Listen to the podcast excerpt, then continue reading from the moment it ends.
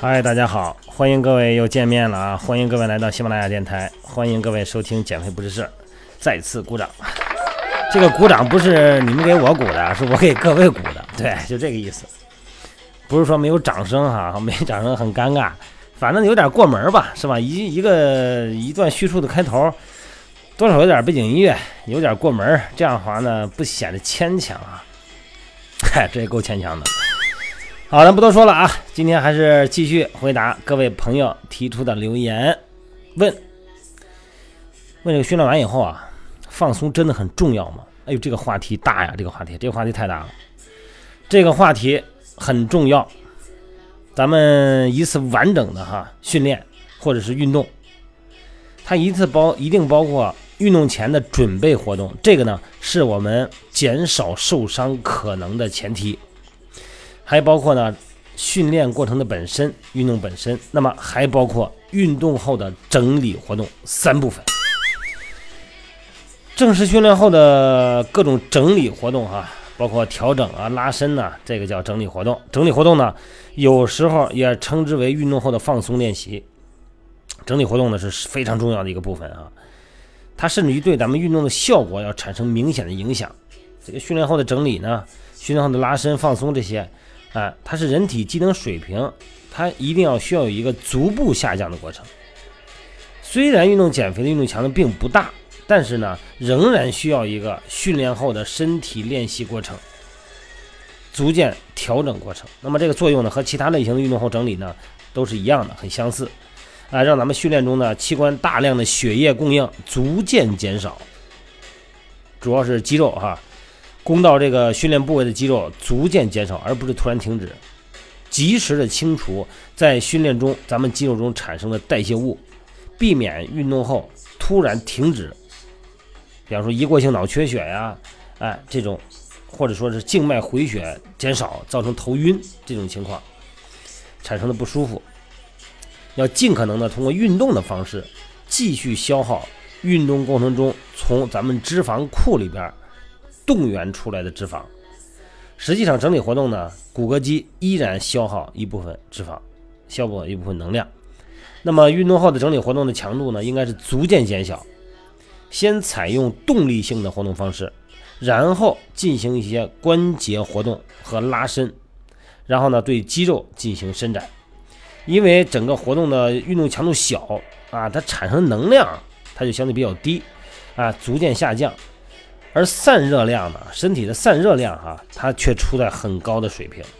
在做整理活动中呢，呃，应该，你看现在这个季节肯定是没问题哈。你比方说现在我在三亚，肯定这季节肯定没问题。一定要记得要注意保温。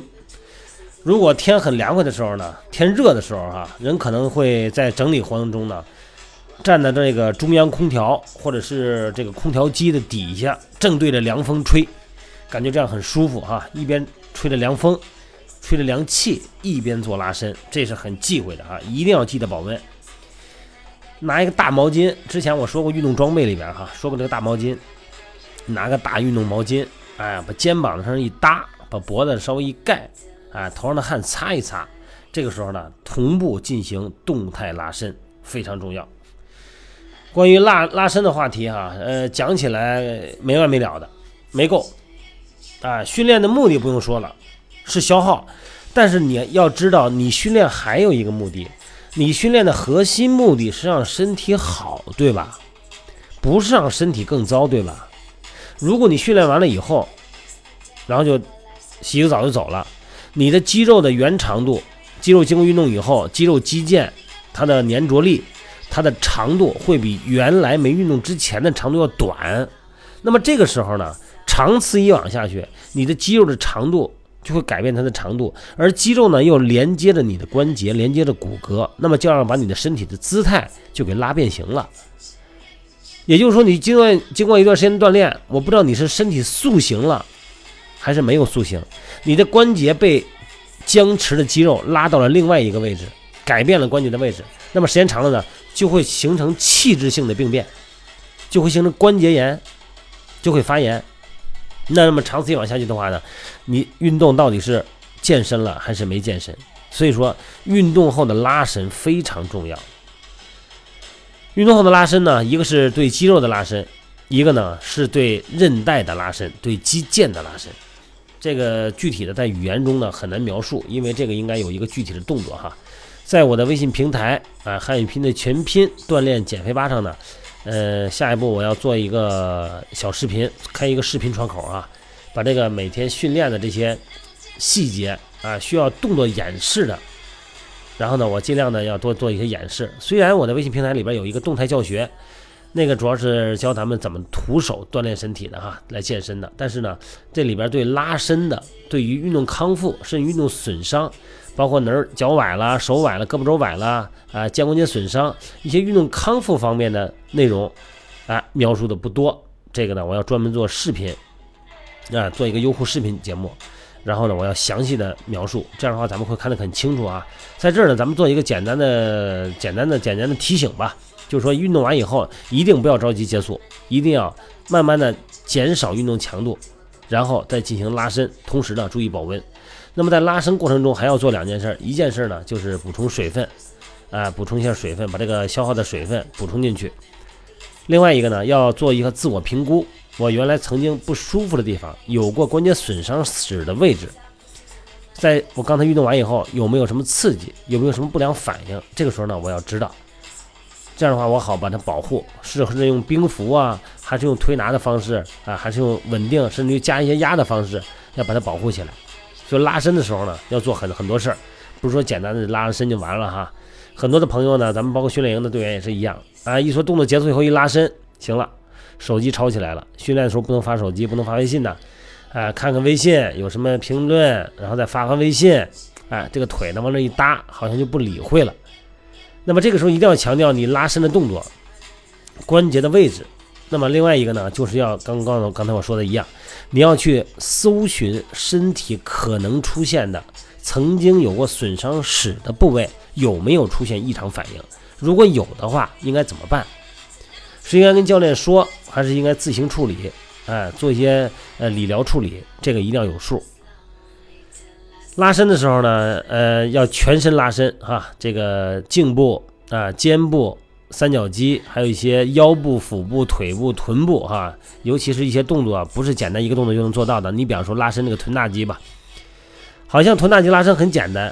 啊，折胯就可以。实际上呢，臀大肌呢还有一个深层肌肉叫梨状肌，这个梨状肌呢是特别容易拉伤的位置。还有呢，大腿根儿、腹股沟那个位置叫什么？叫髂腰肌。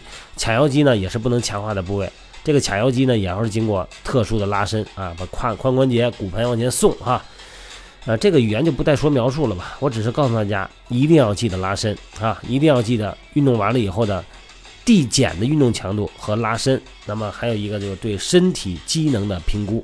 这期呢，咱们只谈这个话题，因为它不能有太多的姿态呃提示，只能用语言描述一下了，好吧？这这一集咱不多说了哈，嗯，把各位对运动的系统的了解程度，还有在你在运动中可能出现的不良反应，你可以告诉我啊，发送到微信平平台上也可以。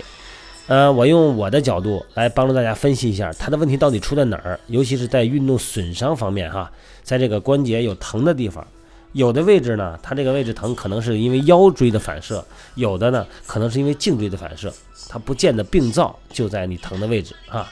好了，咱们不多说了，咱们今天就到这儿了，好，晚安各位啊。